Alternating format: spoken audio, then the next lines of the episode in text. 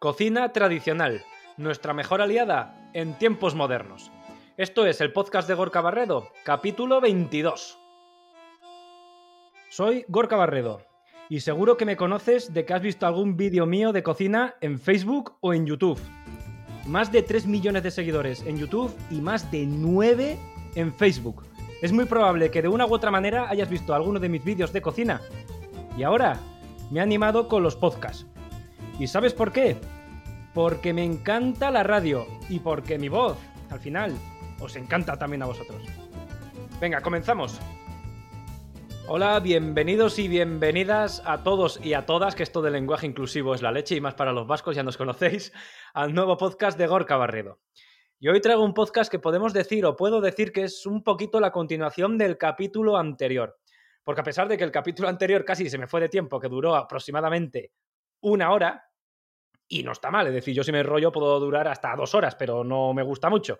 Pues bueno, sí que hay muchas cosas que quedaron en el tintero y que quiero desarrollar en el capítulo de hoy. Y ya de paso voy a matar dos pájaros de un tiro.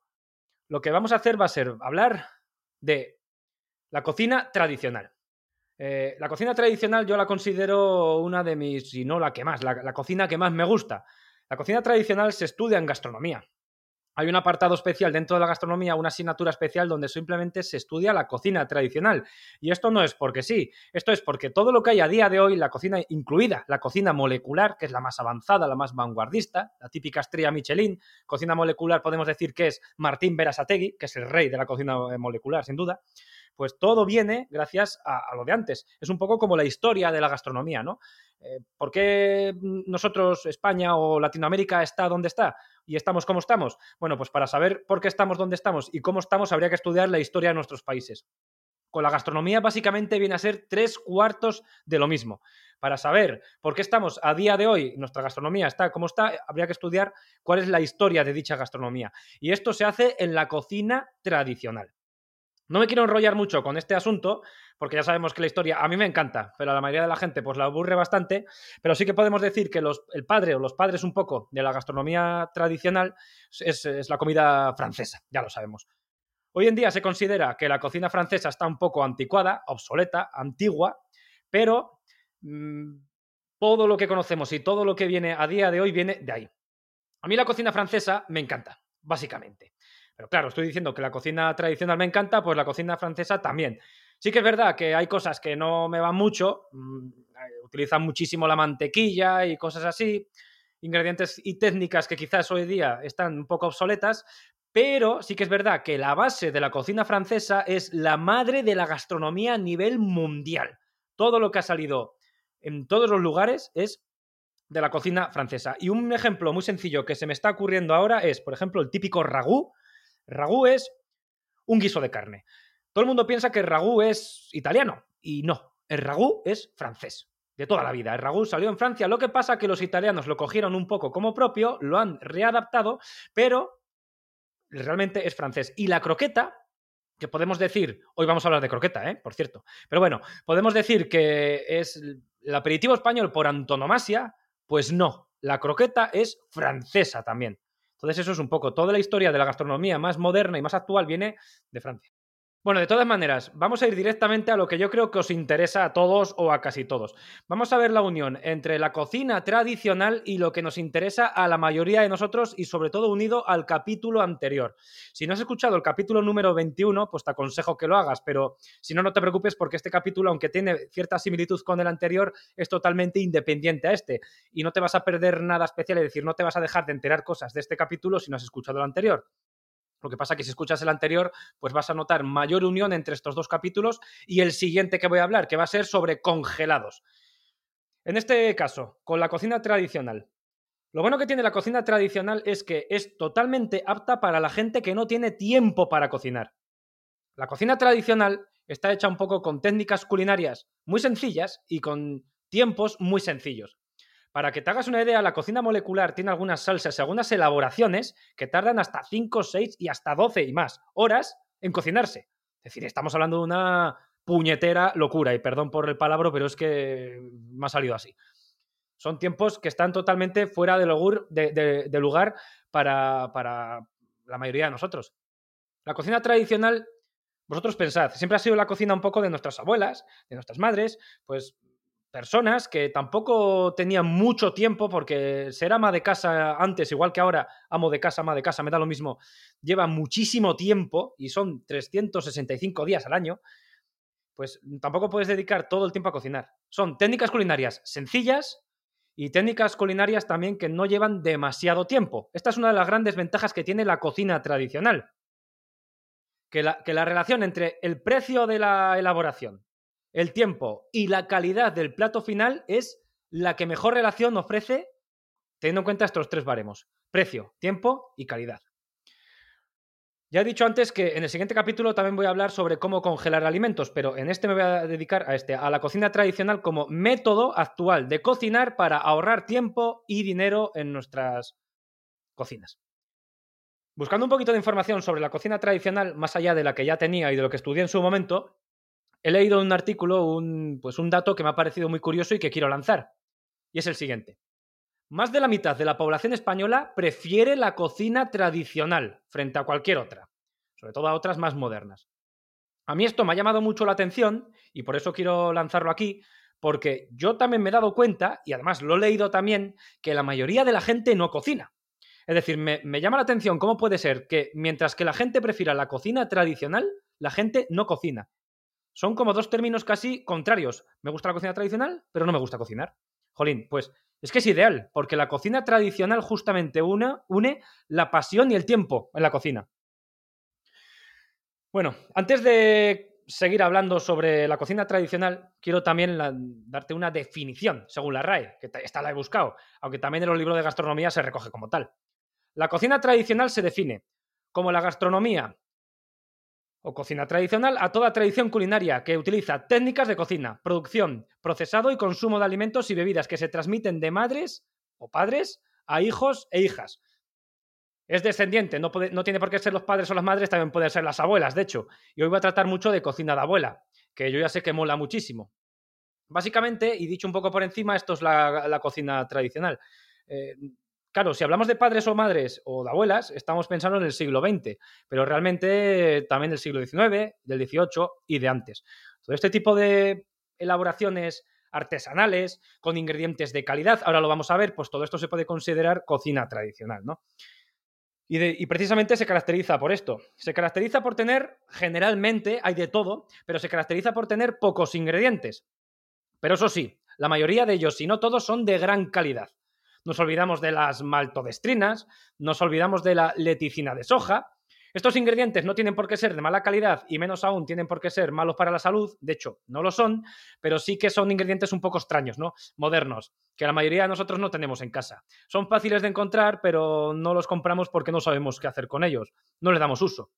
Bueno, pues son ingredientes genuinos, de calidad, Tú tienes un pollo y no lo manipulas. Así, según lo tienes, lo cocinas. O, lo mismo con el arroz. O lo mismo con una salsa. A una salsa no, no la vas a ligar con maltodestrina de patata. La vas a hacer con un poquito de harina de trigo. Y ya está. Estos ingredientes, la mayoría de ellos también hay que decir que están adaptados a la situación precaria de la época. Y cuando digo situación precaria de la época, no me refiero únicamente a la posguerra de la Guerra Civil Española, que quizás es lo más cercano que hemos tenido en nuestra historia reciente, sino también me refiero a las guerras que había en el siglo XIX, en el siglo XVIII, en el siglo XV, en fin, si habéis estudiado un poquito de historia ya sabéis que al ser humano nos ha encantado la guerra de siempre. Somos una especie bastante bélica, desgraciadamente. Y esto ha hecho que la población también haya tenido situaciones precarias en cuanto a alimentación. Mm, para bien o para mal, esto ha hecho que nos hayamos tenido que adaptar a las épocas y a, las situaciones que nos ha tocado vivir. Si hay poco para cocinar, pues me adapto con lo poco que tengo. Pero hay amigo, eso sí, lo poco que tengo lo hago fetén, ¿verdad? Alimentos de muy buena calidad y que alimentan a familias incluso de 10 habitantes, que antes se tenían muchos hijos. Por motivos que fueren, no vamos a entrar en eso, pero se tenían muchos hijos. Y sin embargo, se les daba de comer a todos con muy poquito que teníamos. Eso sí, quizás producto nuestro, ¿no? Producto de nuestra tierra, producto de nuestra casa, de nuestras cosechas o de nuestro ganado, si lo teníamos, que antes todo el mundo lo tenía. Todo esto se puede traducir, y es lo más interesante de la cocina tradicional, lo que más me chifla a mí, que es que nuestras madres, nuestras abuelas o estas personas que cocinaban para toda la familia tenían un ingenio soberbio. Es decir, tenían muy pocos ingredientes, pero a través de esos cuatro ingredientes mal contados, como ya estoy diciendo, pues alimentaban a una familia de 15. Y encima las alimentaban muy bien, no les faltaban prácticamente de nada. Otra cosa son las situaciones de insalubridad que había en la época, sobre todo depende a qué siglo nos estemos refiriendo, pero no estoy hablando de eso, estoy hablando de la alimentación que había en la época. Luego también mm, depende mucho de algunas casas y de mil factores, ¿no? Pero en general la gente no estaba mal alimentada para la situación que había eh, por, por aquel entonces. Y esto era también gracias al ingenio que tenían, pues estas amas de casa, vamos a llamarlas así, eh, para dar de, de, comer a toda su familia, con cuatro ingredientes mal contados que tenían, pero utilizaban esos ingredientes de una manera tan magistral que, en fin, alimentaban a, a todo Dios, por decirlo de algún modo. Y, y bueno, esto es digno, digno de, de, toda admiración. A día de hoy hay que decir que esto lo damos por hecho, pero por aquel entonces la cocina tradicional, hace tres siglos, no era tradicional, era moderna, era, no sé, esta receta a mí nadie me la ha dado, me la acabo de sacar de la chistera. A día de hoy los puristas, si hacemos esto, los puristas saldrán como diciendo, tú estás loco, pero ¿cómo echas este ingrediente a este plato? Esto no se hace así, no tienes ni idea. Bueno, pues imaginaos en la época donde no había purismo alguno y simplemente había que dar de comer a la gente. Así se inventaron las sopas de ajo, así se inventaron los marmitacos, así se inventaron las carnes guisadas de mil maneras, así se inventaron, pues yo qué sé, patatas rellenas, codor codornices en escabeche, que esa es otra. La codorniz en escabeche, luego vamos a hablar de todas estas recetas.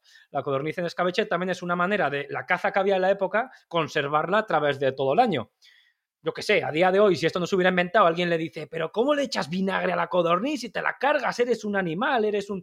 Bueno, pues esto es gracias al ingenio que había en la época y a, las adaptaciones que había que, que, había que aplicar en, en, aquella época, ¿no? A mí me parece una maravilla este, este tema y por eso la cocina tradicional me encanta. A día de hoy sí que hay versiones más modernas, pero siguen siendo comida tradicional. Y a día de hoy, incluso... Mmm, hay estrellas Michelin con cocina tradicional. Para mí es la estrella Michelin que más fetén, para mí. No la más complicada, porque la complicada es la molecular, pero sí la más digna, la más meritoria desde el punto de vista de coger lo que se ha hecho toda la vida y convertirlo en estrella Michelin. Para mí eso es también digno de total admiración. Se parece mucho a lo que hacían nuestras abuelas antaño, ¿no? Pero bueno, eso es tema de otro podcast, si acaso. Y lo que voy a hacer ahora presentada un poco la cocina tradicional y presentada, ya se nota creo, mi pasión hacia la cocina tradicional, quiero darte algunos platos de la cocina tradicional y quiero darte también los tiempos de cocción de dichos platos. Prepárate porque la lista es larga, pero lo que quiero hacer con esto es eh, comentarte y unir la cocina tradicional con la falta de tiempo que decimos que tenemos, que no tenemos tiempo para cocinar, y verte, enseñarte que si sacamos un poquito de tiempo, podemos hacer una comida para toda la semana, rica, deliciosa, utilizando recetas de toda la vida, con ingredientes sencillos y sin excusas de que nos falta tiempo. Así que venga, toma, apunta las recetas, toma lápiz y papel, como se hacía también antaño, y coge esta lista. Es un poco larga, pero te voy a dar una serie de recetas sin dar la receta. No voy a dar la receta como tal, pero sí platos. Voy a darte una serie de platos con unos tiempos de cocción para que veas que no cuesta tanto. Y entre el capítulo anterior, este capítulo y el siguiente que te va a hablar de congelados para que puedas utilizar bien el congelador y que tengas recetas, platos hechos o sin hacer para las próximas semanas incluso. Si no cocinas ya, macho o macha, si eres chica, es porque no quieres. Venga, empezamos.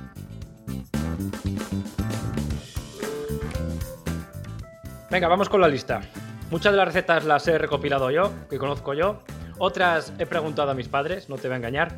Otras, eh, me he acordado de lo que mi abuela cocina y cocinaba en su casa cuando yo iba a visitarla. Mi abuela es de un pequeño pueblecito de Palencia, de Castrillo de Don Juan, que por cierto les mando un saludo si me están escuchando. Y vamos a ello. Hay un poco de todo, ¿eh? Pescado, carnes, verduras, de todo, pero todo es cocina tradicional. Comenzamos. La primera, sardinas fritas. No te voy a dar la receta, pero las sardinas. Las sardinas, mm, mi padre, esta receta me la da mi padre y me ha dicho que él la, probaba cuando tenía apenas 8 años ya. Mi padre hay que decir que a día de hoy ya tiene 70 pasados. Es decir, estamos hablando que él la comía en los años 50. Comía sardinas fritas y que las, las hacía su madre, un plato que era muy común. No voy a dar la receta, aunque en este caso es muy sencilla, ya os podéis imaginar, pero vamos, unas sardinas no valen nada de dinero. Lo único limpiarlas. Limpiarlas hay que limpiarlas, cuesta un, tiempecillo, eso es verdad, pero si el pescatero es majo, te las va a limpiar él. No es más que hay muchas maneras de hacerla, pero freírlas y fuera. ¿Cuánto tiempo tardamos en hacer esto? Solamente en freírlas. ¿Cinco minutos? Ya está. Si hay que limpiarlas, sí que depende de la maña entre 15 y 30 minutos. Hablo para cuatro personas, un kilo de sardinas. Entre 15 y 30 minutos, depende de la maña que te des. En el peor de los casos, en menos de 40 minutos tienes sardinas fritas. Ya está. Cena deliciosa otra receta, un marmitaco. No te voy a dar la receta completa, si quieres, mm, pero ya insisto, esto con toda la lista. La puedes buscar en Google. Es que si la doy, pues imaginaos, el podcast me dura cuatro horas. Pero un, un marmitaco. Haces un sofrito con cuatro verduras mal contadas. Después le pones la patata, le pones el bonito. En menos de una hora tienes un marmitaco. Y el marmitaco además lo puedes congelar y puedes hacer, como todo guiso, puedes hacer comida para 15 personas a cambio de, nada, cuatro duros mal, mal contados. Sí que es verdad que el bonito, pues depende de la, estación de la que hablemos, es un poco más caro o más barato, pero no es tampoco un pescado muy caro. Además, el marmitaco podemos sustituir parte del bonito por verdura. Más barato, pero comemos igual. Un poquito de pescado le ponemos, evidentemente, pero sobre todo podemos jugar con eso. Si tenemos una situación más precaria, que, pues oye, me puede estar escuchando público de, de lo más variopinto, intento llegar a todo el mundo, pues si tenemos una situación más precaria que nos cuesta llegar a fin de mes, echamos un poquito menos de bonito, pero echamos más patata, que es más barata, y ya está, jugamos con eso. Siguiente plato, un clásico, albóndigas. Las albóndigas se pueden hacer de mil maneras, desde carnes, de lo más variopintas, hasta de pescado. Incluso se pueden hacer de verduras, sin problema. Cocemos verduras, las trituramos, hacemos unas bolitas con ella, tenemos albóndigas.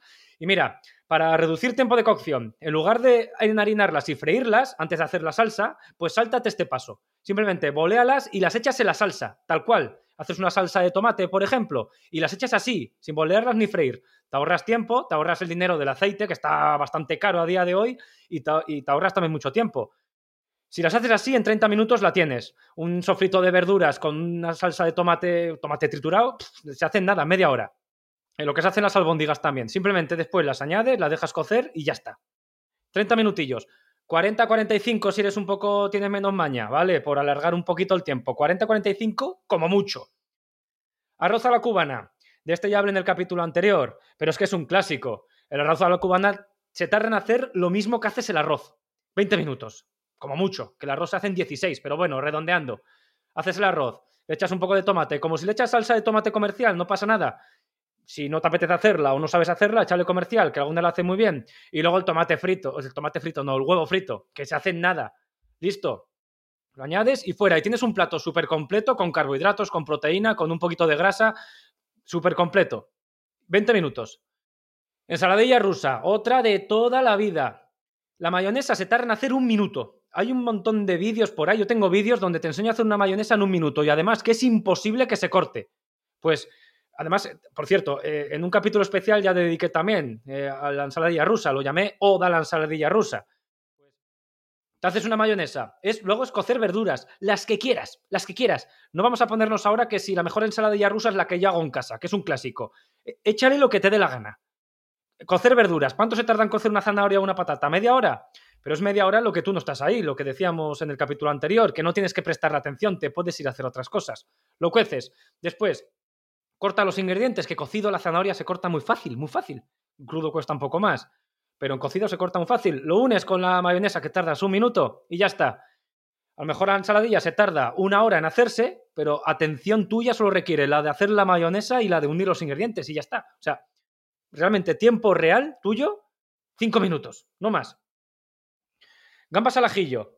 Las gambas al ajillo es otra, se puede preparar de mil maneras, pero vamos a decir una manera súper fácil y tradicional, que es un poco la que se suele preparar en el sur del país, con las gambas ya peladas.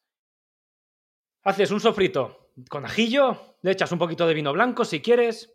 el sofrito al ajillo se hace en tres minutos. El vino blanco. Después, si tienes un caldo con las peladuras de las gambas, pues lo echas y si no, no hace falta. Simplemente compra las gambas congeladas o peladas y haces este sofrito que te he dicho, de ajillo, de vino blanco, lo unes, lo salteas y lo sirves. Y ya está. ¿Cuánto tardas en hacer eso? En cinco minutos lo tienes. Cinco minutos. Cinco minutos. Nada más.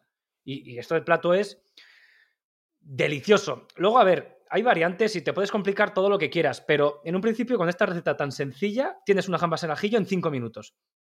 Sopas. Las sopas ya dije algo también en el capítulo anterior, que lo que más se tarda en hacer es el caldo, pero es un tiempo en el que no tienes que estar pendiente. Solo al chup chup tienes ya el caldo hecho. Y luego aquí es añadirle lo que quieras. Si haces la típica sopa con fideos, que ya la di la receta en el anterior capítulo, tardas en hacerla lo que se hace el fideo. Y un fideo tarda en hacerse, pues depende del número que tenga. Por número me refiero al grosor, se llama número, y seguramente la mayoría ya lo sabéis. Pero si son estas finas, se hacen en 5 minutos o en menos. Si son un poco más gruesas, en 12, 15 lo tienes.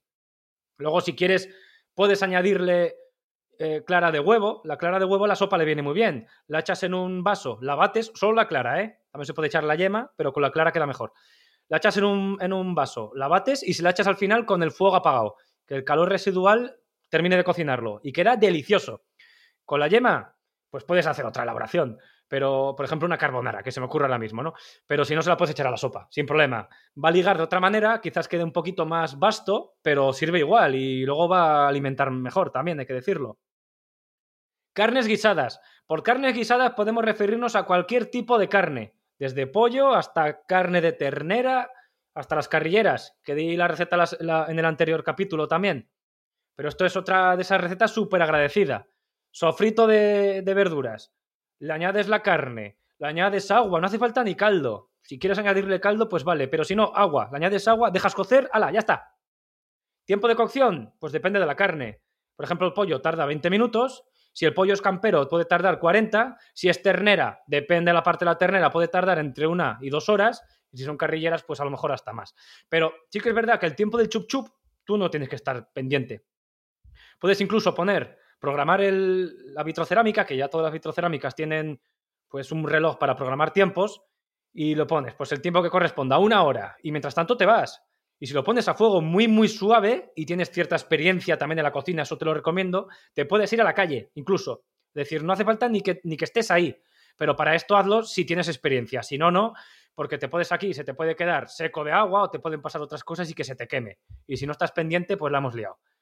Pero en un principio, una carne guisada de tiempo de prestar atención de 20 minutos lo tienes. ¿eh? Y todo esto son, ya ves, recetas tradicionales. Papas aliñadas. Las papas aliñadas las he probado mucho en Andalucía, que luego dicen que en Andalucía no se come muy bien. Bueno, no sé, depende de dónde vayas y depende de lo que comas. Si vas a un sitio para turistas, seguramente no, pero Andalucía se come muy bien, como en casi todos lados. Las papas aliñadas simplemente es cocer patatas y después aliñarlas con aceite, con vinagre, con perejil y si quieres le puedes poner un poquito de atún.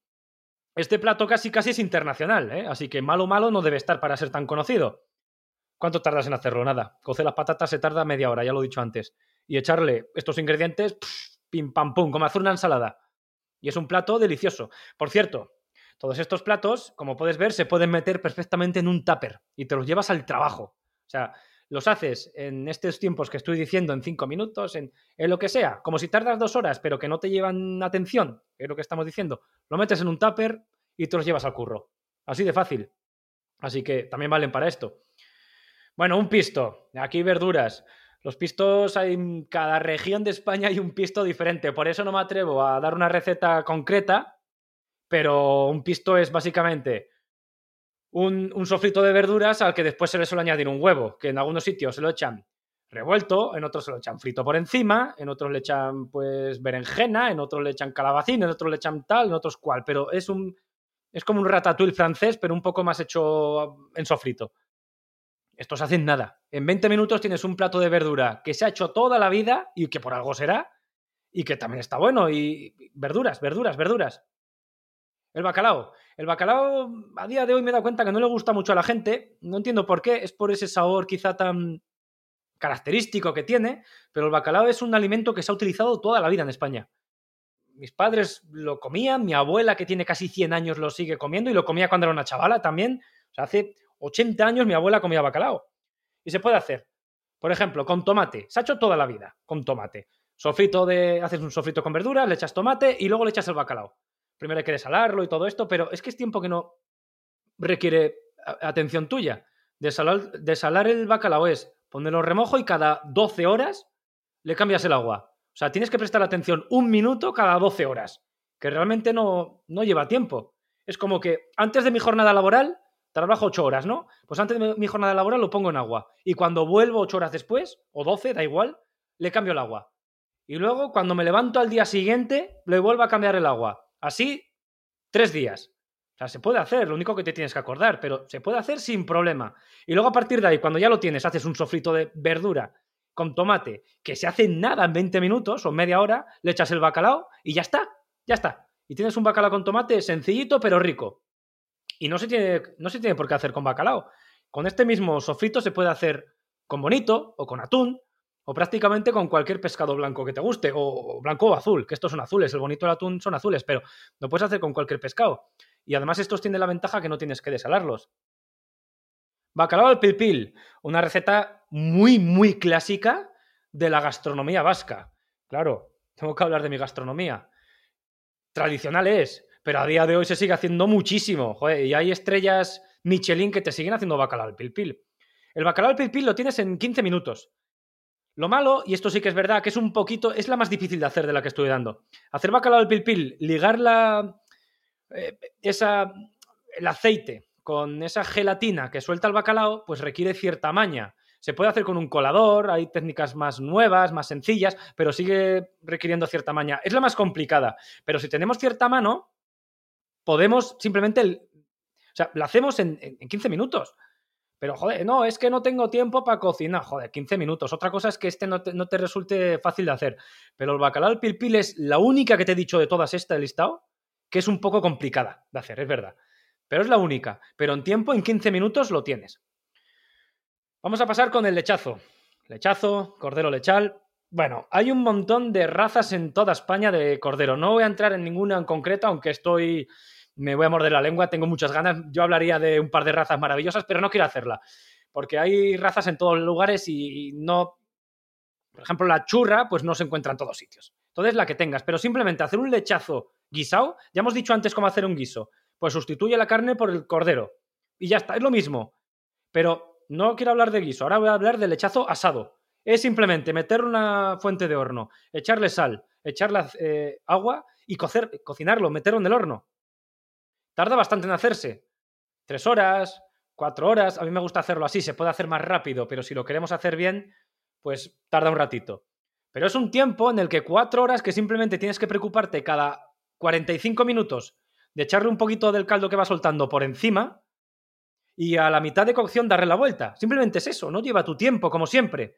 Ya dije en el capítulo anterior que el horno me parece una maravilla del electrodoméstico, sobre todo para los que no tienen tiempo, que suele ser lo contrario a lo que la, gente suele pensar. No tengo tiempo, ergo no uso el horno. Al revés, no tengo el tiempo, utiliza el horno. El horno es tu gran aliado, sin duda. Pero bueno, el lechazo es meterlo en el horno, echarle el caldo por encima, darle la vuelta a mitad de cocción y fuera. Cambia el lechazo por pollo y es exactamente lo mismo. Lo único que el tiempo de cocción se reduce. Mejor. Pimientos rellenos. Pimientos rellenos se pueden hacer de mil maneras, de mil maneras. Pero ya dije una receta de pimientos rellenos con arroz en el capítulo anterior, no la voy a repetir, pero voy a dar otra. Y son los típicos pimientos del piquillo, estos pequeñitos que ya vienen asados, que se pueden asar en casa también si no, pero bueno, vienen asados en la mayoría de los casos, y que los rellenamos.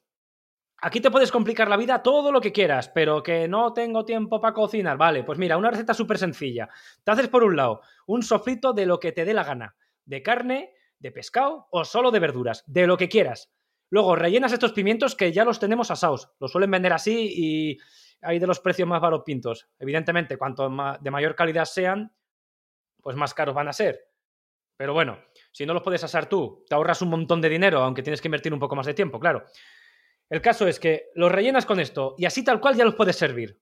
¿Que te quieres complicar un poco más la vida? Pues aparte te haces una salsa con pimientos del piquillo, que no es más que hacer verduras, echarles pimientos del piquillo que ya tengas, asaos, pero que estén rotos, que no se puedan rellenar, y lo trituras. Ya está, ya tienes una salsa, lo pones por encima y ya está. Esto se hace nada, 10 minutos. ¿Que te quieres complicar un poquito más la vida? Pues estos pimientos, aparte de lo que ya te he dicho, pues los fríes, los rebozas y los fríes. Total, que complicándote la vida todo lo máximo, que es rebozándolos, haciendo la salsa del piquillo y evidentemente haciendo el relleno, en una hora o poco más, tienes unos pimientos rellenos de muerte, de infarto, deliciosos. Sí que es una hora, a lo mejor que requiere todo tu tiempo íntegro, pero luego merece la pena, porque está maravilloso. ¿Que no te quieres complicar la vida y quieres la versión más sencilla? Vamos a decir simplemente rellenos, pero con la salsa del piquillo. Pues mientras haces el, relleno, mientras lo estás cocinando, vas preparando la salsa del piquillo por otro lado, 20 minutos. En 20 minutos los tienes. Sabes que no, no tarda en nada. Patatas rellenas. Patatas rellenas se pueden rellenar de mil cosas. Te voy a dar una receta muy interesante, además, en los tiempos modernos en los que corremos. A mí me encanta. En la freidora de aire. Coges la patata y así, tal cual, la metes en la freidora de aire. 200 grados centígrados. La dejas una hora. A mitad del tiempo darás la vuelta, eso sí, pero es una hora en la que te olvides. O sea, no tienes que estar pendiente, te vas por ahí, ¿vale? Cuando ya las tienes asadas, pues nada, las abres un poco, le retiras la pulpa, que va a ser muy fácil, como están asadas, se retira con una cucharilla y introduces esta pulpa en un bol. Le añades aquí lo que quieras. Lo que quieras, una sugerencia. Simplemente atún en lata. Si quieres le puedes añadir también un poquito del aceite del atún en lata, un poquito, no lo añadas todo porque si no quedan muy grasientas, pero un pelín. Después vuelves a rellenar y ya está. La vuelves a calentar un poco la misma del fryer si quieres y ya está. Tienes una receta súper completa y bien sencilla. Bien sencilla. Si quieres otra, un poco más elaborada, o no más elaborada, sino más tradicional, porque es igual de fácil, es las metes en el horno, las dejas que se cocinen ahí una hora también, y luego las retiras, las abres también, le retiras la pulpa y le puedes echar mantequilla. Solo patata y mantequilla, sacas aquí un puré delicioso. Maravilloso, pruébalo, ya verás, qué puré. El caso, con este puré volvemos a rellenar otra vez la, cáscara de la patata, la llevamos otra vez al horno mirando hacia arriba, es decir, que el puré mire hacia arriba, y lo ponemos al grill para que le salga aquí una costra deliciosa. Vamos a desarrollar la reacción de Mayer, para quien escuchara el capítulo que, escucha, que, del que hablé en el pasado. Y va a quedar espectacular, ¿eh? Espectacular. ¿Cuánto tardas en hacer esto? Asar la patata una hora, pero es una hora que no requiere tu atención. Luego vaciar, rellenar. Aquí sí que 15-20 minutos tienes, que tienes que estar ahí, eso es verdad. Pero luego otra vez al grill, servir, te digo yo que merece la pena. Pruébalas. Y además que estas patatas también, ¿eh? En un tupper. Las puedes meter y te las llevas al trabajo si quieres. No solo las patatas, sino los pimientos y casi todo lo que estoy diciendo. Otro clásico, y antes ya lo he adelantado. La caza menor en general. Pero me quiero centrar sobre todo en, las aves, en las codornices y las perdices, que están muy en desuso y me da mucha pena. Nadie consume estos alimentos que a mí me parecen maravillosos. Mm, es verdad que no hay caza. Y es, bueno, no quiero entrar mucho en este tema, pero es por todo lo que le echan al campo y tal. Bueno, estos animales también los crían en, ganadería, así que aquí, mientras haya ganadería, va a haber codornices y perdices, no se van a extinguir. Lo que pasa es que no los consumimos. Escabechadas quedan maravillosas y embotadas te duran años, años. Hacer un escabeche es muy sencillo. Y recetas de escabeches hay en cada pueblo hay 12. O sea, no me, va, no me va a detener en dar una receta. Busca en Google si tienes curiosidad. Vas a encontrar mil. Mil. Pero podemos hacer codornices y perdices escabechadas para después embotar si queremos o no. Para consumirlas esa misma semana. Las puedes añadir una ensalada mismamente de, de codorniz o perdiz escabechada. Queda deliciosa. Y si no, comerla tal cual. Templada a mí me encanta. Pero es una receta que está muy en desuso, se hace rápido, se hace con ingredientes muy baratos, porque es lo que había en la época. Esta, receta es del siglo, yo qué sé, de qué siglo será. Si os digo la verdad, ni lo sé. Pero es de antes del siglo XX, que por aquel entonces no podían darse grandes alardes. Y es una receta de la gente de la calle, que no la comían los reyes exclusivamente, la comía todo el mundo. Así que es muy barata de hacer y muy sencilla. La tortilla de patata, ¿qué os voy a contar de este? Aquí ni me voy a detener. Pero tortilla de patata con o sin cebolla, eso da lo mismo, pero es cuatro ingredientes, que es la patata, sal, aceite y, huevo, y ya está, poco más. Se tarda en hacer. Aquí, lo malo que tiene la tortilla es que tardas más en cortar los ingredientes que luego en hacerla. Es lo malo que tiene. Pero en una hora la tienes, contando el tiempo de cortar los ingredientes, ¿eh? En una hora o menos la tienes. Y la tortilla de patata te la puedes llevar hasta Marte si quieres. O sea, lo metes en un tupper y allí donde vayas aguanta. Revueltos. Revueltos varios. A mí este tipo de elaboraciones me encantan. Y yo me acuerdo cuando me inicié en el mundo de la gastronomía, allá en el año 2011 o así, 2010, que este tipo de elaboraciones las estudié muchísimo, porque me volvía loco. Tipo de, revueltos, por ejemplo, ¿no? Revueltos de ajetes y gambas, clásico. Y yo los estudié mucho, probé mucho, hasta que he encontrado una receta que a mí me encanta, pero otro día os la doy, hoy no. Pero el caso, porque es que hay mil, hay mil formas de hacer revueltos. Google, googlea como se dice ahora, ¿verdad? Tiempos modernos, googlea y vas a encontrar mis recetas de revueltos. Pero es que un revuelto lo haces al momento. De hecho, yo me acuerdo que una vez en una entrevista que me hicieron de, un periódico de aquí, local, de Vitoria, que bueno, pues quisieron hacer un vídeo express, a mí no me lo dijeron cuando sabía que iban a venir, pero no me dijeron que quería una receta. Y para un poco para ese poder de improvisación que muchas veces hacen los periodistas, ¿no? Que además a mí me gusta, pues me dijeron, te vamos a grabar haciendo una receta, así que te toca improvisar. Y yo dije, joder, pues ¿qué traigo? Porque justamente me han pillado una época en la que no tengo ingredientes. No tenía ingredientes, me tocaba ir a comprar justo ese día. ¿Y qué hice? Pues un revuelto, un revuelto, un simple revuelto que tardas en hacerlo 10 minutos o menos. Hice un revuelto con unos ajos que tenía, unos dientes de ajo. No lo hice de ajetes porque no tenía ajetes. Pero con unos ajos los sofreí y después hice el revuelto removiéndolo bien. Y en 10 minutos le puedes añadir unas gambas, le puedes añadir unos, unas setas, iba a decir unos perrechicos, si tienes perrechicos, pero si no las setas que quieras o que tengas, que los has encontrado en el monte o que las has comprado, da lo mismo, pero es baratísimo y si lo has comprado, o sea, si lo has encontrado en el monte más todavía, es un regalo y el huevo no vale nada y tardas 3, 4 minutos en hacerlo. Así que un día que no sepas qué cenar, pues en vez de llamar al, globo a que te traiga la comida a casa, te haces un revuelto en cuatro minutos improvisado con tres ingredientes que tengas en casa y chimpún. Pero hay que explotar el ingenio. Esa es la clave. Explotar el ingenio que con cuatro ingredientes que tengamos por casa sacar un plato ya. Eso es lo que nos diferencia a nuestra sociedad actual de nuestras abuelas. Pero bueno, que no termina de recetas, ¿eh? Huevos rellenos. Los huevos rellenos no me voy a explayar ya mucho más, pero es cocerlos, abrirlos por la mitad, sacarles la yema, meterla ahí lo que te dé la gana, lo más típico es atún, bonito, mayonesa, salsa de tomate, cosas así. Y luego volver a rellenar y ya está. Huevos rellenos. Luego se pueden hacer calientes, se pueden hacer fríos. Guisos, no me voy a parar, pero conejo guisado, no sé por qué el conejo está cada vez menos, la gente no come conejo, es una carne súper saludable, igual que la del pollo, es un poquito más cara, eso sí, aunque los tiempos que corren y con el precio al que está el pollo últimamente, que es vergonzoso casi, pues ya no sé qué decirte, pero históricamente el conejo ha sido un poquito más caro que el pollo siempre. Pero bueno, mm, aunque haya sido un poquito más caro, seguramente que nada que no nos podamos permitir la, la mayoría de nosotros. Un conejo entero vale depende de temporada. Y a lo mejor cuando me escuches esto, estamos en el año 2024 y ha subido, pero a día de hoy un conejo entero vale unos 12 euros. Con, un conejo entero pueden comer, entre, depende cómo lo hagas, entre 4, 6 y hasta 8 personas. Es decir, ya ves tú qué caro es 12 euros que coman 8 personas. ¿eh? Si te lo compras para ti solo, siempre puedes congelarlo y tienes conejo para ti solo 8 veces. Pero guisado, si lo haces asado te va a durar para menos gente, pero pero también asado te puede durar cuatro. Pero bueno, hacer un conejo guisado, pues es lo mismo que cualquier otra elaboración. Sofrito de verduras, añades el conejo, añades agua, dejas cocinar, chimpum, ya está. Y cuanto más verduras eches, para más personas va a ser. Que las verduras son baratas y espero que sigan siéndolo así. No lo voy a decir muy alto, no sea que alguien me escuche y suba el precio de la verdura. En fin. Costillas con patatas, otro clasicazo que no veo nunca. A mí la verdad no me hace mucha gracia este plato, pero es un gusto personal, ¿no? Sin más. Pero a la mayoría de la gente yo sé que le gusta y con razón, porque una cosa es que me guste a mí o que no me guste mucho y otra cosa es que reconozca que el plato sea bueno, que lo es. ¿Eh? Bien, pues costillas con, patatas. Es otro plato que se está perdiendo y no es más que hacer un sofrito, lo mismo, de verduras y al final la cocina todo es igual. Es hacer un sofrito y después añadir las costillas, añadir las patatas y ya está. Previamente a esto hemos mm, frito un poquito las costillas, que va a quedar más rico. Pero es que dices, y ya está y tardas en hacerlo nada. En lo que se cuece la patata junto con la costilla, que se hace en media hora.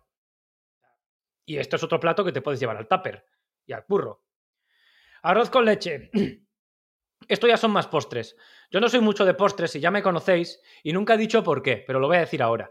A mí siempre me ha gustado mucho el tema de la gastronomía que alimente, que dé de comer, pero que dé de comer bien, ¿no? O sea, no es la placentera que también, sino aquella que alimente a la familia entera es un poco mostrar mi amor a través de la gastronomía y a través de la salud. Y esto se hace más con lo salado que con lo dulce. Eh, con lo dulce también se hace, por supuesto. Pero también me gusta mucho el tema de la salud. Y a menudo los postres y los dulces fallan en eso, ¿no?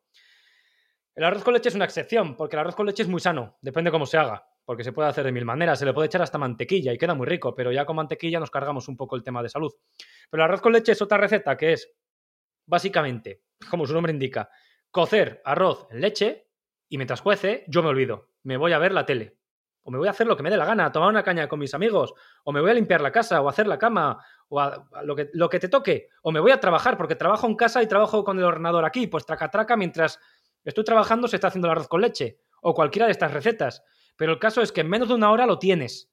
Y encima, una hora que no requiere tu atención. No así como la leche frita, que es otra receta de gastronomía tradicional, pero que sí que requiere más tiempo de, elaboración. Por eso aquí, pues no me voy a parar mucho. Se puede hacer, tengo algún vídeo, fue todo un éxito. Este vídeo tiene, pues a lo mejor 15 millones de reproducciones. Pero lleva más elaboración, así como las croquetas.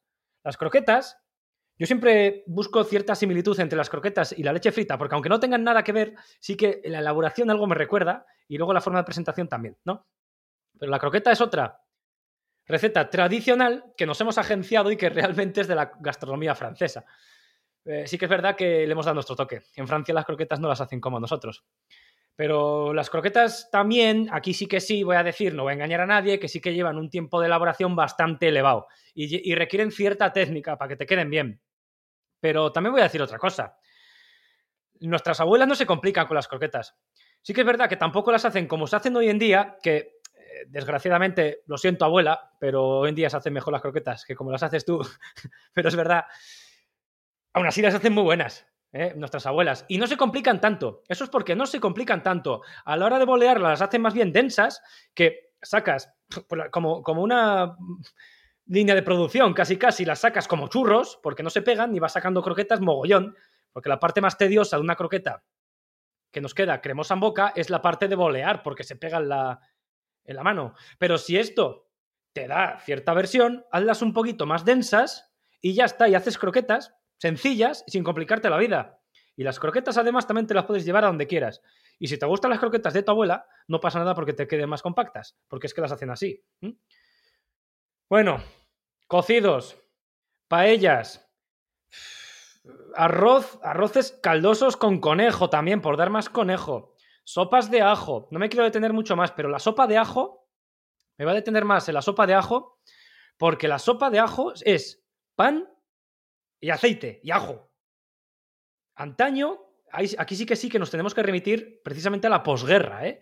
que hubo gente que lo pasó muy mal por ahí y, todos habéis tenido abuelos o tenéis abuelos y os habrán contado historias para no dormir seguramente. Pues fíjate, antes el aceite de oliva no valía nada, ahora ha subido mucho de precio, pero hace 50 años no era nada caro. Aceite de oliva, ajo y pan hacían un plato maravilloso. A mí me encanta la sopa de ajo. Hoy se le han agregado otros ingredientes, embutidos y cosas así. Ah, bueno, y pimentón. Pimentón dulce también se le echaba antes, igual que ahora. Pero bueno, estas versiones modernas, si no quieres echárselos, pues no se lo, no se lo eches. Yo, de hecho, la sopa de ajo me gusta más al estilo más tradicional. No le echo embutido. Sí le echo pimentón, que le da ese sabor, ¿no? Pero simplemente con estos tres, cuatro ingredientes, que es aceite, pan y ajo, tienes una, una sopa de ajo maravillosa, pero bien hecha. Si la hacemos bien, claro. ¿Y cuánto vale eso? Nada, nada. Y se hace también en nada de tiempo. A lo mejor sí que no recomiendo la sopa de ajo llevártela al trabajo porque se va a espesar mucho, pero te la podrías llevar. Si la comemos caliente, eso sí. Por eso quería detenerme un poco más. Sopas de ajo tampoco quiero dar muchas recetas o ninguna porque es que hay mil, hay mil. Yo simplemente en Palencia, que es una ciudad que he vivido muchos años, hay unas 10 o 12 formas diferentes de hacerla. En Palencia. En Salamanca hay otras tantas. En Burgos hay no sé cuántas más. Y ya si nos vamos a la otra Castilla, Castilla-La Mancha, pues hay un montón, ¿no? Pero los elementos básicos son casi los mismos. Son todos baratos, son casi, o todos de la época de nuestras abuelas, de, esa época, y, tiraban con lo que tenían. Y bueno, la paella ya di un, un capítulo especial de ella, no me quiero parar. Y el cocido. El cocido también Incluso Madrid se hace de muchas maneras, pero el cocido no es más que cocer garbanzos junto con embutido toda la vez. Mientras tanto, yo me olvido, porque cuece solo, y luego servirlo todo junto. Y ya está. O junto o por separado, ¿no? Me da lo mismo. Luego puedes hacer. Se puede servir junto y ya está. Y queda muy bien. Pero también luego en muchos sitios se sirve la típica sopa de cocido. Que es coger el caldo que, con el que se ha cocido todo, separarlo, hacer una sopa con él y luego lo demás se sirve por separado, pues los garbanzos, la morcilla, el chorizo, el tocino, los rellenos, que son muy típicos de Castilla y León, los que me escuchen de allí sabrán muy bien lo que son. Eso se sirve por un lado y la sopa se sirve por otro. Pero es que en cualquiera de los dos casos, cocina súper tradicional, por cierto, pero en cualquiera de los dos casos, nuestro tiempo de atención para realizar esta, esta comida es nulo. Pues el cocido en la olla, a lo mejor sí que se te tiras 40 minutos en hacerlo, en la olla express, digo, o 35, depende de la variedad de garbanzo que estemos empleando, pero es que es un tiempo en el que dedicamos a otras cosas. Esto es lo que han hecho nuestras abuelas toda la vida. Cocinar y no quedarse mirando a las musarañas, ¿no? Hacían otras cosas en casa, porque tenían mucho curro y muy desmerecido. O sea, nadie le daba las gracias. Yo tengo, pecaba de eso. Nunca le he dicho a mi madre gracias, ni a mi abuela gracias. Y anda que no trabajaban, ¿eh? Lo que pasa es que no traían dinero a casa. Joder, pero, pero no traer dinero a casa no significa no trabajar. Trabajaban como unas campeonas. Y mientras estaban cocinando, ellas estaban limpiando la ropa, limpiando la casa, te buscaban al colegio o te llevaban al colegio, o en fin, yendo a comprar, preparando el menú de la semana. O sea, estaban a mil cosas, a mil cosas y las que me estaré dejando. Y si nos estamos remontando todavía más en el tiempo, lo de limpiar en la lavadora, joder, eso es una modernez, casi brujería. Se tenían que ir, como mi abuela ha tenido que hacer, se tenían que ir al río, que lo tenían a un kilómetro de distancia, con la ropa a cuestas, baja que baja que baja, y luego subirlo, después de haber limpiado el río. Y sin embargo, cocinaban y esto lo hacían, y es el mensaje que te quiero transmitir, lo hacían porque tenían un ingenio soberbio. Un ingenio que parece que a día de hoy nos falta a nosotros, a la mayoría de nosotros, o que nos da pereza, o que buscamos excusas, o que no sé. Pero si nosotros aplicamos el ingenio a la gastronomía, podemos cocinar sano, podemos cocinar fácil, podemos cocinar barato y, mientras tanto, no dejar de hacer todo lo demás, incluyendo ver Netflix, si queremos. Podemos ver nuestra serie favorita mientras cocinamos y sin que intervenga. Lo único que necesitamos es un poquito de ingenio y un poquito de ganas también. Y con ello sacamos eh, recetas para todos nosotros, incluido para nuestra familia, y comeremos bien, rico y sano. Porque acuérdate que, como dije en el capítulo anterior, al final somos lo que comemos y yo prefiero tener pleno control en lo que soy. Bueno, entre el capítulo anterior, este y el siguiente, que hablaré de congelados, como congelar alimentos, tanto frescos como ya cocinados, cerraré esta, esta trilogía para intentar que dentro de tu apurado tiempo, que es verdad que el tiempo a día de hoy trabaja ella, trabaja él, somos padres, bueno, yo no soy padre, ¿no? Pero muchos son padres, pues no tenemos mucho, tanto tiempo, es verdad, pero, pero si lo buscamos, lo encontramos. Eh, en próximos capítulos también voy a traer a, mi hermano, que él sí que es padre, para que nos cuente cómo sobrevive, ¿no? Eh, trabaja él, trabaja ella, son, tiene dos hijos y, nos va a comentar cómo, cómo, lo hace, ¿vale? Entonces, bueno, con esto intento que el mensaje llegue hondo, cale hondo y que levantes el culo del sofá y que te pongas a cocinar, que es lo más bonito que existe en este mundo.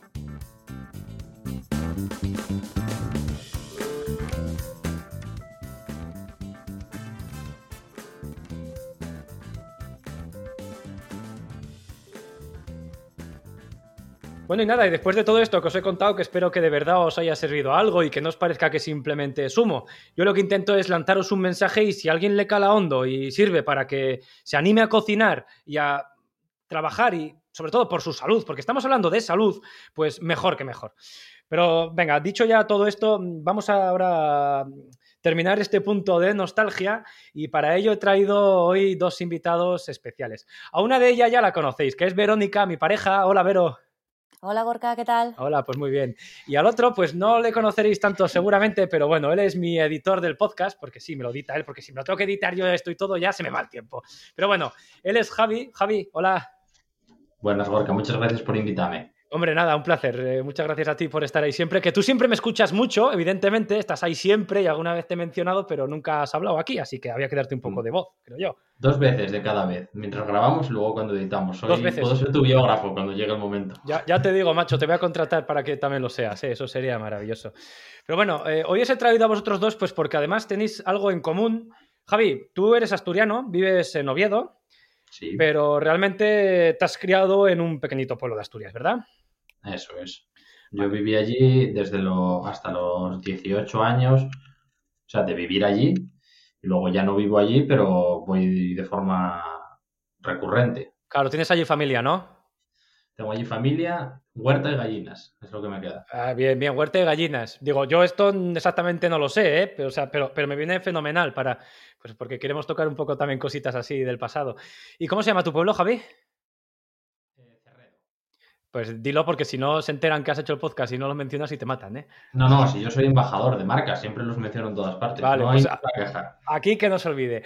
Y bueno, y Verónica, tres cuartos de lo mismo. Tú, Verónica, cuéntanos tú, tú también eres de un pueblecito de Palencia, ¿verdad? Sí, soy de un pueblo que está a 7 kilómetros de Palencia, se llama Villamuria de Cerrato.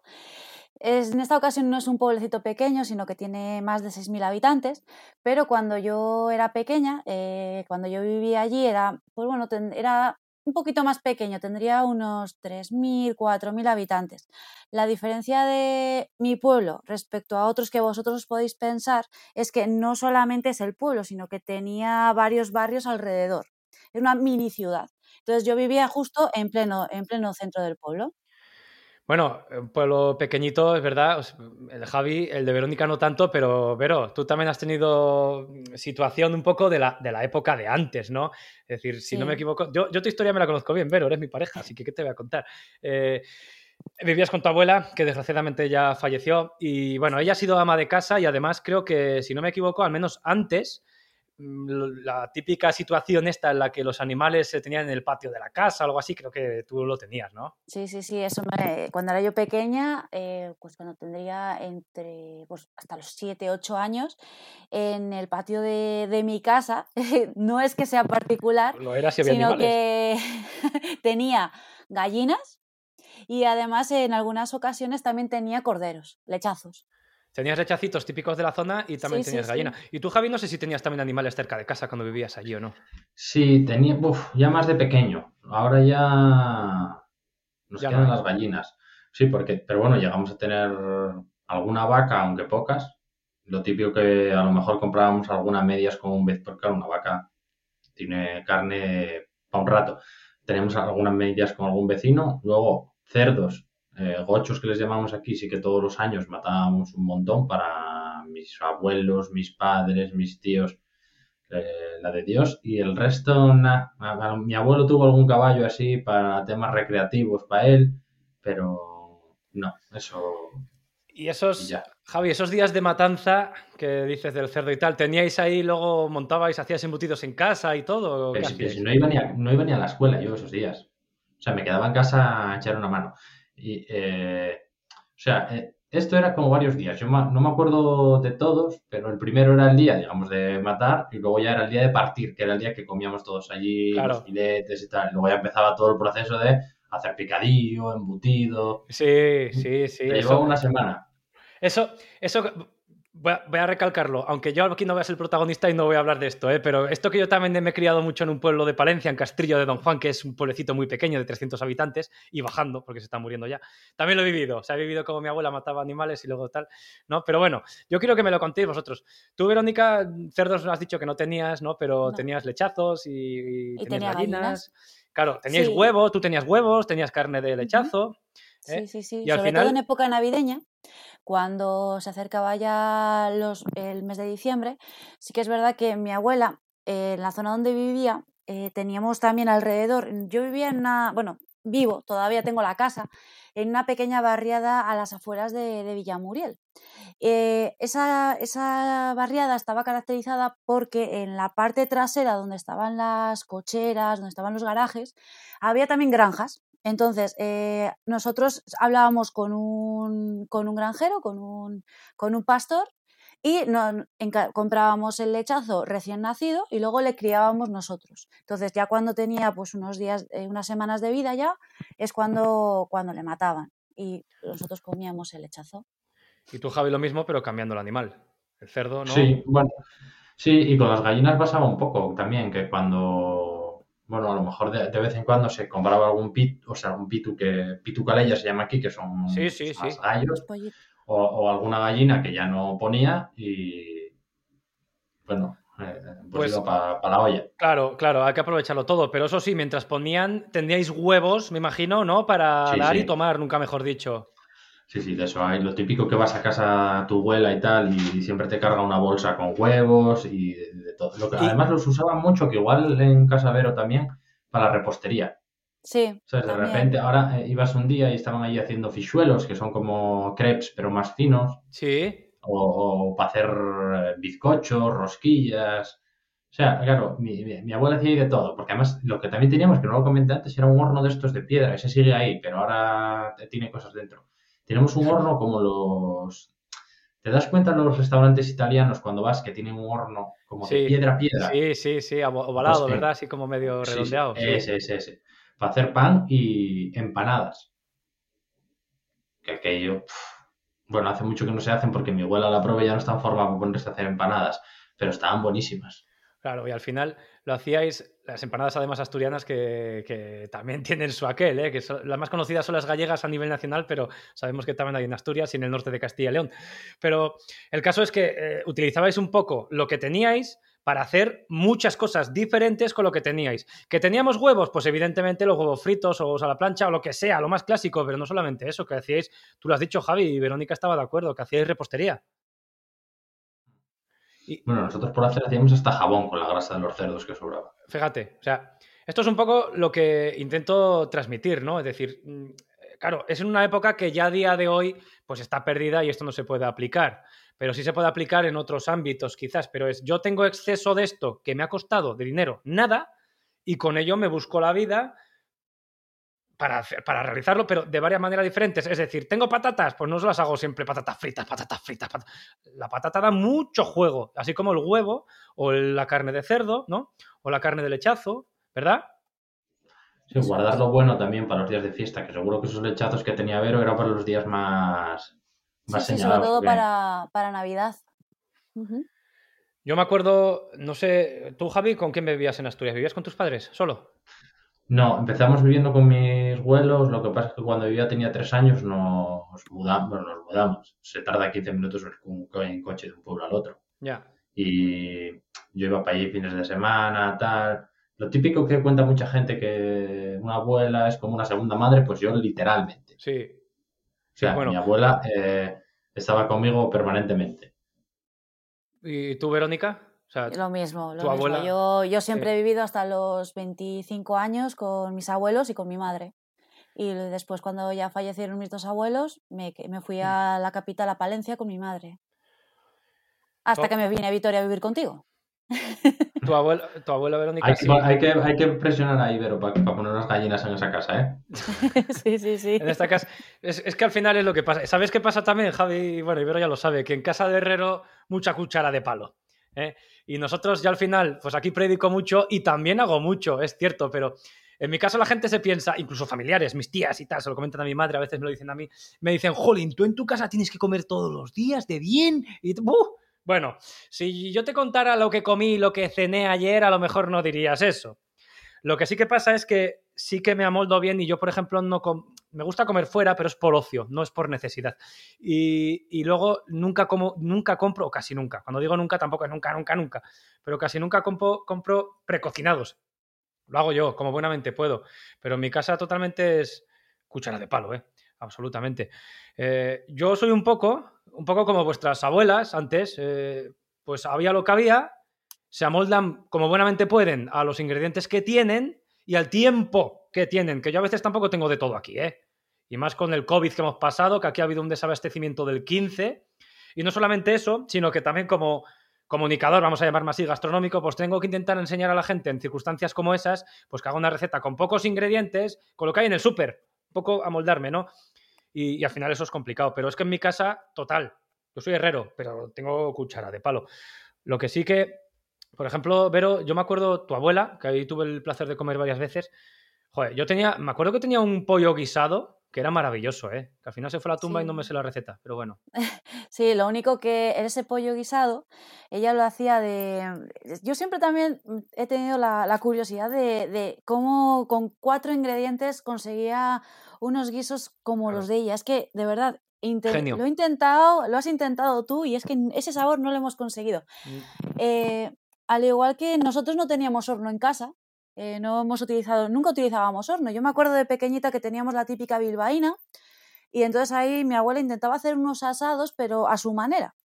Y después con la, con la cocina que teníamos, lo mismo. Entonces, entre sus asados, que no llegan a ser de horno, y esos guisos, eh, la verdad que todavía lo echo de menos. Es una comida que sé que no voy a volver a probar. Bueno, ya pruebas la mía, tampoco me desprestigies tanto aquí tan públicamente. Eso si acaso lo muteamos, ¿no? Lo muteamos y lo puedes decir, pero... No, un pitido largo aquí. No, pero hay que decir que la, como la comida de tu madre o de tu abuela, pues ninguna. Eso sí que es verdad. Es más el sentimiento, más que el que esté delicioso. Yo, pues solo decir... Te voy a contar un secreto que es, eh, por ejemplo, las eh, fabas, fabada asturiana clásica, yo prefiero la de mi suegra que la de mi madre. Y lo digo, lo digo sin, sin miedo, bueno, lo digo sin miedo a que me pase nada porque mi madre está fuera del mundo podcast. Cuando entre igual tengo que llamarte llorando para que lo retiremos. Bueno, no, te, preocupes que a lo mejor se entera todo el pueblo y se lo cuentan cuando lo escuchen, ¿eh? Se lo cuentan y se acaba enterando tu madre y te deshereda. se lo digo, se lo digo a ella siempre, digo, jolín, pero el, es un poco la sensación que explicaba Vero. Pero si es echar cosas en una olla, tío, ¿por qué la mía no sabe tan bien? Porque es un poco el arte con que las eches. Eso, esa para mí es la magia de la gastronomía, que son los mismos ingredientes, pero luego la forma de hacerlo, ahí es donde entra el cocinero. La forma de hacerlo es otra. Y luego también los ingredientes, y a lo mejor hasta utiliza otros ingredientes, eso ya no lo sé. Pero, pero es que al final. yo le, levanto la tapa cuando entro, ¿eh? O sea, yo eh, siempre que está cocinando eh, soy muy fisgón y miro a ver lo que hay y tal, no sé qué. Y, bueno, me gusta por, por aprender también. Y queda, no, no hay manera de copiar eso. No, cada uno, claro, tiene, tiene su elaboración. Esa es para mí la magia de la cocina. Pero también luego la experiencia, la experiencia, la experiencia. Que no es que en, tu, en este caso tu suegra tenga más experiencia que, tu madre, ¿no? Pero, pero bueno, eh, a veces unas cosas se nos dan mejor que otras. A tu madre seguramente se le dé mejor otra cosa. Y, y, claro, así, así sucesivamente. Pero el caso es que, en fin, estas personas, nuestras madres, nuestras abuelas, siempre han cocinado para nosotros y Verónica nos ha contado que con los medios que tenía entonces sin horno, se buscaba la vida como buenamente podía para hacer un pollo asado sin horno, ¿no? Sí, sí, sí. O un lechazo asado sin horno. O un lechazo asado sin horno, fíjate. Pero al final es un poco. Estaba igual de bueno que si lo metes en el horno. No es, no es brujería, es ingenio. Y es. ¿Sabes lo que pasa? Que nuestras madres y nuestras abuelas son científicas. Lo que pasa es que ellas no lo saben. Aplican la ciencia, en este caso culinaria, de una manera magistral y no lo saben. Pero entre eso y el ingenio que tienen, porque yo esto lo digo mucho, ¿eh? los antiguos, y por antiguos yo cuando me refiero a esta frase me refiero a lo mejor a hace 2000 años, pero vamos a hablar ya del siglo XX. Pues los antiguos, entre comillas, eran antiguos, pero de tontos no tenían nada. De hecho, eran más listos que los de ahora. Y, y, lo pones esto, nunca mejor dicho, una costelera, lo sacas, y claro que antes hacían cosas mejores que ahora, pero porque tenían más ingenio. A veces también yo pienso que la falta de medios hace que el ingenio se, pues, se potencie, ¿no? ¿No creéis? Pero pues sí, pero yo me, quedé pillado antes cuando dijiste que las, las croquetas se hacen mejor ahora, tío. Eh, a ver, yo por ejemplo sí que tengo que decir que, aunque esté feo decirlo, a mí me gustan más mis croquetas que las de mi madre y las de mi abuela. Pero no las mías. Por ejemplo, me voy a un restaurante donde se preocupe un poco por hacerlas decentemente y me gustan más también. Y, tal, ¿no? Pero luego, por ejemplo, me las da la madre de no sé quién y me pasa lo mismo. Pero eso es porque, eh, y aunque suene mal decirlo, ¿vale? Hay cosas que, ¿Las madres y las abuelas son mejores cocineras? En algunas cosas sí, en otras yo creo que, que no tanto.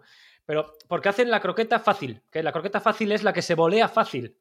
Para que la croqueta quede buena, lo que hay que hacer, en mi modesta opinión, es que quede cremosa y para eso tiene que ser un poco complicadilla bolearla. Y luego esa croqueta queda melosa y cremosa en la boca, ¿no? Nuestras abuelas no suelen hacerla así. Bueno, oye, lo tuyo, eh, tu podcast es como levantar las tapas de las ollas de mi suegra, macho. Siempre aprendo algo, ¿eh? Bueno, pues para eso estoy. Espero que también nuestros oyentes aprendan algo. Y por supuesto los vídeos también. Yo los vídeos siempre intento enseñar algo, enseñar alguna moraleja, enseñar alguna cosita, ¿no? Pero vamos, en este caso, yo el mensaje que quiero es eh, que la gente cocine un poquito más en casa, que es que es un poco triste que la gente le guste cocinar, pero que no cocine, y que le guste la cocina tradicional y que no cocine. Joder. Eh, Verónica, ¿tú cocinas en casa? A veces. A veces. Ah, sí, sobre todo. A ver, a mí ya sabes que a mí lo que me gusta son los postres, que es lo contrario a ti, que tú eres más de salados, y luego las pizzas de los sábados. Eso es lo que más mejor se me da. Trabaja... que me gusta tener las manos en la masa, nunca mejor dicho. Nosotros, nosotros trabajamos hasta tarde y lo sabes. O sea, a las tres a veces más tarde seguimos trabajando, que no hemos parado ni a comer. Vale. Sí, sí, sí, sobre todo cuando grabamos. ¿cómo, dime, ¿cómo nos buscamos? Porque En casa, sí, cuando grabamos es una locura, pero es que cuando grabamos no solemos ni comer lo que grabamos. Pero bueno, eh, en casa del herrero, cuchara de palo. Acabamos a las 3 y a las 4 comemos. ¿Cómo lo hacemos? ¿Cómo lo hacemos?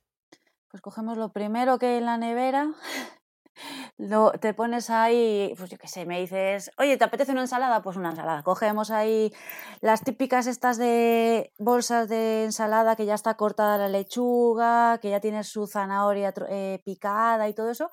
Lo metemos en un bol, echamos un poquito más de atún en lata, echamos un poco de aceite, vinagre, lo mezclamos todo, ya la venga a comer. Sí, una vinagreta, una vinagreta que hagas, unos maíz, un poco de maíz pero muy rápido. Es decir, lo primero que vemos en la nevera es lo que cogemos. Eso sí, últimamente, y hay que decirlo, que desde que tú te encanta correr, que ya lo saben todos tus oyentes, y luego además eh, que yo también me estoy metiendo un poco en el mundillo de hacer deporte y eso, comemos mucho más sano. Con cuatro ingredientes, pero comemos más sano. Comemos más sano, claro, hombre. Es que al final la ventaja que tiene hacerte tú la comida es que sabes lo que le echas y, por ejemplo, por ejemplo, una tontería. Mm, la pasta al ajillo que solemos hacer. No es más que pasta, ajo y, aceite. Y si quieres le puedes echar atún y perejil y alguna cosa más. Pero básicamente son esos tres ingredientes. Si yo le sé la cantidad de aceite que le estoy echando, yo controlo exactamente la cantidad de grasa que luego me voy a meter. Sin embargo, si me lo hace alguien, a saber. Pero da igual, alguien incluso. Ni la sal, ni sabes el aceite que ha echado, ni nada. Y ya si estamos hablando más de batalla, ya estamos, estamos bajando el nivel poco a poco, ¿no? Pero si es más batallero todavía, pues vete a saber si tiene colorantes, si tiene conservantes y si tiene hasta glutamato sódico, que está muy de moda a día de hoy, ¿no? cosas de esas, vamos a decir, mierdas de esas, hablando mal y rápido. Pues bueno, nosotros sabemos exactamente lo que le estamos echando. Esa es la ventaja. ¿Comemos bien en casa? O sea, quiero decir, ¿comemos variado, rico y fácil? Sí, sí, sí, sí. Y, y, hay que decir que, aunque a nosotros antes odiábamos, bueno, no, no odiábamos, no nos gustaba tanto comer pescado ni tanto comer verduras, ahora es de lo que más comemos.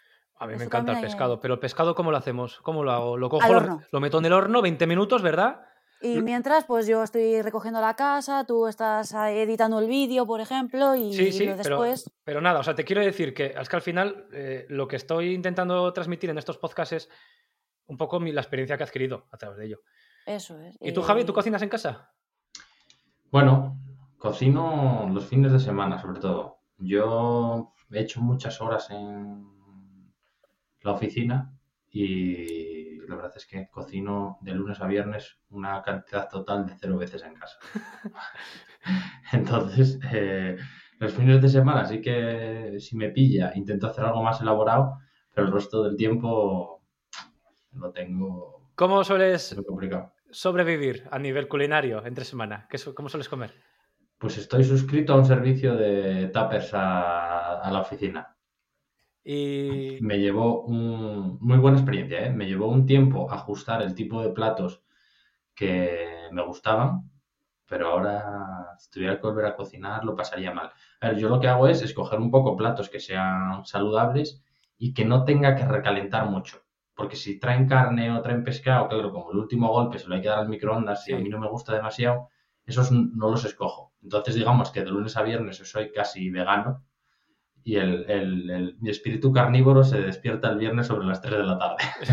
se, pasa, se pasa y ya te vuelves eh, como, el, como el Tyrannosaurus Rex, ¿no? Eh, hasta el lunes siguiente. Bueno, no, en casa para cenar sí que tengo... Eh, mi comida favorita es el chorizo y ahora, por ejemplo, tengo en casa una barra de medio metro que me, que me regaló mi padre de la carnicería del pueblo. Entonces, eh, a lo mejor me pillas comiendo una carne vegetal con arroz blanco basmati y salsa de garbanzos y para cenar kilo y medio de chorizo. Bueno, al menos. para equilibrar. claro, y para equilibrarlo de la semana, ¿no? La época vegana de durante la semana.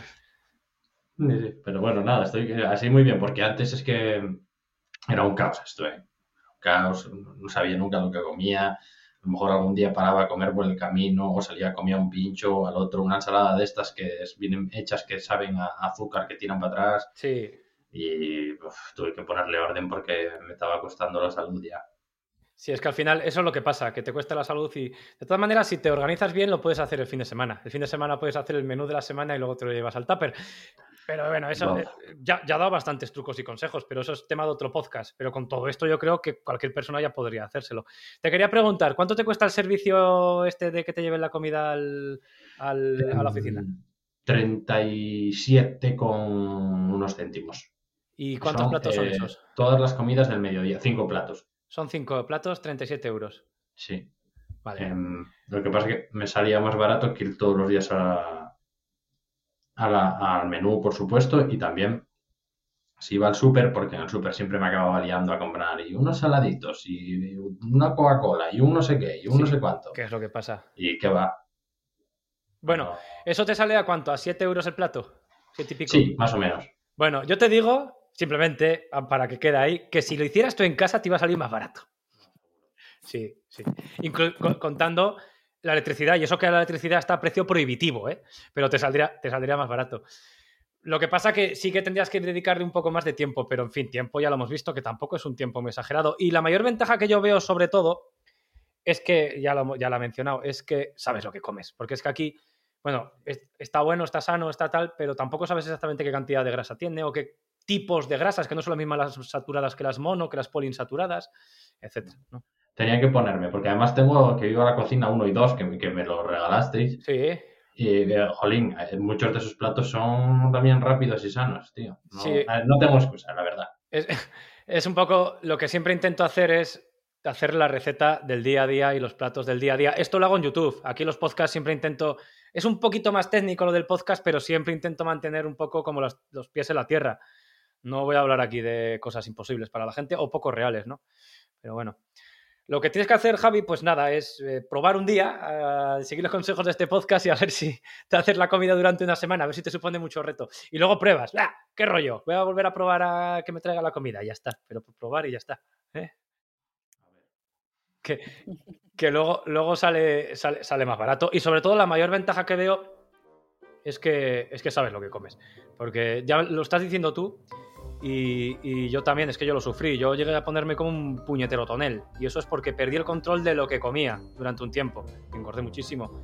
Y hasta me lo notaba, no sé, la salud. Eh, Por eso, no sé, por eso este, también este serie de podcast, porque intento que la gente, pues, que no le pase el mismo camino. Y si le está pasando, que intente poner remedio, simplemente. Pero bueno.